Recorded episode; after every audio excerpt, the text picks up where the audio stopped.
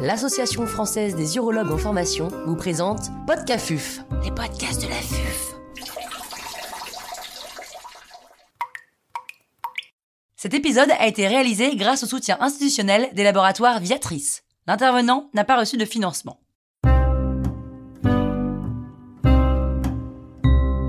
Spécificité de la prise en charge d'une hyperplasie bénigne de la prostate chez un patient très âgé. Dr Swil Lebday, chirurgien urologue au CHU d'Angers, nous fait part de son expertise.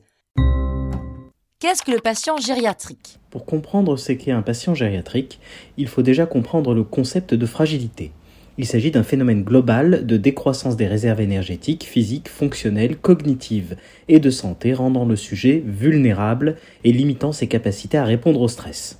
Le patient gériatrique va ainsi avoir une homéostasie diminuée, une présentation atypique des maladies, des polypathologies, des difficultés psychosociales, un risque de dépression, une polymédication, une perte d'autonomie et une dénutrition. Tous ces éléments vont tout naturellement aboutir sur un risque élevé de complications post-opératoires. Hyperplasie bénigne de la prostate et gériatrie, est-ce un problème fréquent? Eh bien la réponse est oui. La prévalence de l'HBP est à plus de 80% chez les sujets âgés de plus de 80 ans et la prévalence des symptômes du bas appareil urinaire augmente avec l'âge, avec une prévalence à 80% à l'âge de 70 ans. Paradoxalement, la population âgée est peu représentée dans les études. Est-ce risqué d'opérer un patient gériatrique? Oui, cela comporte des risques. En effet, la morbidité post-opératoire augmente de façon linéaire avec l'âge, avec un taux de morbidité de 51% chez les plus de 80 ans. Les patients sont ainsi exposés à des complications cardiovasculaires, neurologiques et pulmonaires en particulier. La mortalité post-opératoire augmente aussi de façon exponentielle avec l'âge, avec 7% chez les plus de 80 ans et 12% au-delà de 90 ans. Faut-il préférer un traitement médicamenteux? Eh bien la réponse n'est pas si simple. Les alpha-bloquants, par exemple, constituent un risque de chute, d'hypotension orthostatique, voire de démence. Les inhibiteurs de la phosphodiestérase de type 5 exposent un risque cardiovasculaire. Les anticholinergiques exposent un risque de confusion, de rétention aiguë d'urine. Il a même été décrit des risques accrus de démence en cas de prise au long cours. A l'inverse, les inhibiteurs de la 5-alpha réductase sont considérés comme efficaces et n'ont pas d'effet indésirable gériatrique, et leurs effets indésirables sexuels ont généralement peu d'impact à cet âge.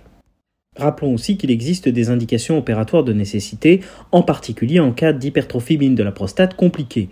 Citons par exemple la rétention aiguë d'urine avec échec de sevrage de sonde, les infections urinaires à répétition, les hématuries macroscopiques à répétition, les incontinences urinaires par regorgement, le calcul vésical, l'insuffisance rénale chronique obstructive liée à l'HBP, et enfin l'échec ou la mauvaise tolérance des traitements médicamenteux. Tous ces éléments font qu'il n'y a pas de réponse univoque quant à la stratégie thérapeutique, qu'elle soit médicamenteuse ou chirurgicale, à adopter chez le patient gériatrique. Comment évaluer le risque anesthésique et chirurgical chez le patient gériatrique? L'évaluation préanesthésique est classiquement faite avec la classification ASA. Celle-ci est une estimation subjective de la maladie d'organes, mais ne permet pas d'envisager les réserves fonctionnelles du patient et ne tient pas compte de la fragilité, et de la décroissance des réserves fonctionnelles, limitant les capacités du patient à répondre à un stress. Il existe un autre score qui est le score de Charlson, qui est un index de comorbidité compétitive avec une variable selon l'âge prédictive de survie. Mais ce score-là n'est pas suffisant non plus. Pour être le plus pertinent possible, il faut se tourner vers nos collègues gériatres. L'évaluation anesthésique et chirurgicale devra inclure une évaluation cognitive, une recherche du risque de dépression, une évaluation du statut fonctionnel, une évaluation du statut nutritionnel et une évaluation médicale. Pour chacun de ces éléments, il existe un score dédié, comme l'est le score de Charlson pour l'évaluation médicale. Y a-t-il des traitements chirurgicaux moins morbides que d'autres? Lorsque l'on regarde la littérature sans se préoccuper de l'âge des patients, on s'aperçoit que des techniques comme l'OLEP, le Green Light et le GreenLep ont permis de diminuer les durées de sondage, les durées d'hospitalisation, les taux de transfusion et le taux de complications en général, en particulier lorsqu'on les compare avec l'adénomectomie voix haute. La vaporisation prostatique au laser Greenlight s'est même montrée particulièrement intéressante chez les patients prenant des anticoagulants ou des antiagrégants plaquettaires. La technique a permis de nettement diminuer les risques hémorragiques en comparaison avec la RTUP. Les autres techniques telles l'urolift, l'aquabim et l'embolisation prostatique ont aussi montré des profils de tolérance plus favorables que la RTUP. L'urolift et l'embolisation de prostate peuvent même être effectués sous anesthésie locale si besoin. Lorsque l'on regarde plus spécifiquement la littérature concernant le patient gériatrique, on s'aperçoit que ce qui est évalué, c'est l'âge et non la fragilité. Il existe aussi des biais, car ces études évaluent des patients opérables ou qui ont déjà été opérés. Si l'on souhaite avoir des données pertinentes, il faut que ces études sur les patients gériatriques utilisent des scores gériatriques.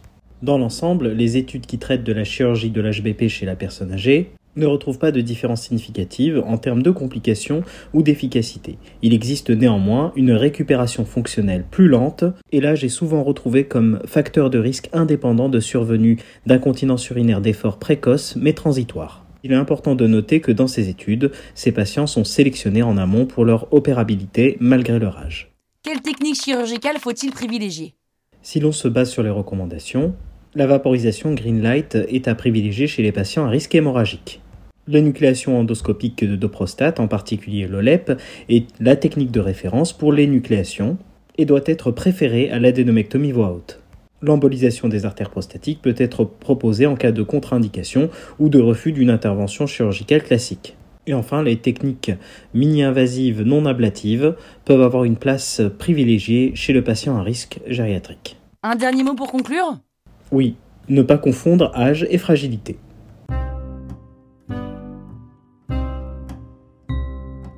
Un grand merci au docteur Swill Lebday pour ses conseils précieux. C'était Podcafuf les podcasts de la